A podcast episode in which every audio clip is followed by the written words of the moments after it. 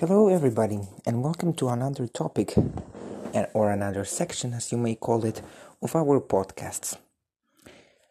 This section will be called Equipment, and in here we will discuss equipment and uh, things that we take to the forest slash missions. You know, for example, forest. I'm just bringing this up because, well, this is where our base is located. So let's talk today about one of the most important things in case of a gas attack, smoke, or any other type of air spreading danger. And I mean by that gas masks. Gas masks are very important in our world because sometimes you cannot breathe without them in some places, and in some you'll get a very severe uh, injuries if you don't wear them.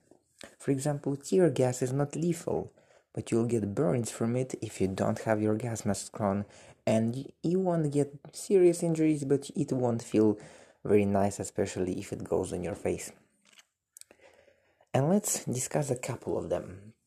I mean, mostly I will talk about two main ones that we use we either use normal respirators which are like paint for paint jobs they can do their job even against some gas while they are not the best choice because they cover only your mouth most of the times and your nose. But the main ones that we use in our campaign in our mission in our uh, whole organizations are gp7 soviet gas mask and MP4 Bulldog Polish gas mask because they are the best ones. GP7 is a typical Russian gas mask that uh, you can put full on your face and even your head sometimes. And it has a single filter, looks simple, has two little viewing holes. Very simple. While the MP4 Bulldog is much more complicated, it has two filters that you cannot change while you're wearing it which is the minus side, minus side of it. And some variations may have a uh, drinking tube installed into them. But it's also better because you can speak more clearly in it. And you have better vision because the eye pieces are much bigger. While in gp7 gas mask uh, it looks pretty simple pretty straight on and you can change the filter while in the danger zone it has its own flaws you can, you can it's not easy to put it on because well it, it goes almost on your full head means it's it may hurt when taking it off especially if you were sweating under it. And it's quite hard to see through it because you have um, eyepieces about the size of 2 centimeters by 2 centimeters while in the mp4 bulldog i would say they're like about 5 by 5 plus uh, they're secured tightly and they have thicker glass. MP4 Bulldog has its plus sides also. Positive. Inside the mask, you have quite a lot of space, means that you can talk freely and nothing is really uh, in your way. And you have a separation from nose uh, and mouth to the windows, like your viewing sight, means that they won't get all the vapor that is being produced by you onto the glass side, uh, viewing sides, glass, uh, and you won't uh, have any fog in front of you.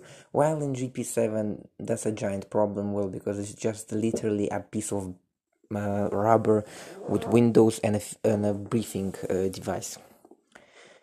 Um, but uh, GP7 has its plus sides is that you can change the filters, you can um, it's very simple you know for example to take the filters out. Well in a bulldog one you have to unlock something inside and then sort of you know hard pull them out you know you have to pull them out.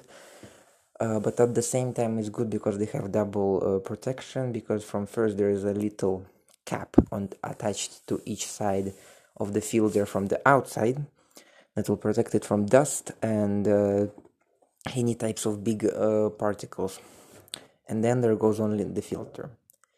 And uh, for example for gp7 it's recommended if you put some type of liquid or you spit onto the window so they don't uh, get any vapor because that works. Uh, you can also do that if you're wearing any other mask that for example has your nose enclosed in it you know and it's connected with eyes that that's why they may have all that vapor. Of course there are other ones but these ones are like the basics that we use uh, there are also special ones for example i don't um, remember exact name of it but it's also soviet one but it's more for the artilleryman because it has flat windows if you know by what I mean, for example, the GP7 and MP4 uh, Bulldog have it sort of on your side a bit, which makes it harder to put a scope to your eye. And you cannot use scopes that easily and binoculars. While in, in that Soviet one, all the windows are directly in front of your eye by using a special hard structure, which makes you uh, be available, be able to put any type of scope or binoculars, like sort of even like kind of plug them in into your eyepieces like and it also has inside filters means that uh, it's like mp4 bulldog but just with different type of eyepieces and uh, that will actually conclude our discussion about uh, the two gas masks the most popular ones in our community and I'm always open to suggestions about a future podcast and what do you think. If, for example, you want to get one of those, I will give you a source from where you can buy them, from where you can get them, from, from who you can get them, and how you can get them. So, if you need help in getting specific equipment, you can always ask me or write it in the chat or even under the podcasts. There's comment sections, I'm pretty sure. So, uh, you know you can write it there or send a letter and saying for example i need your help finding it so thank you for listening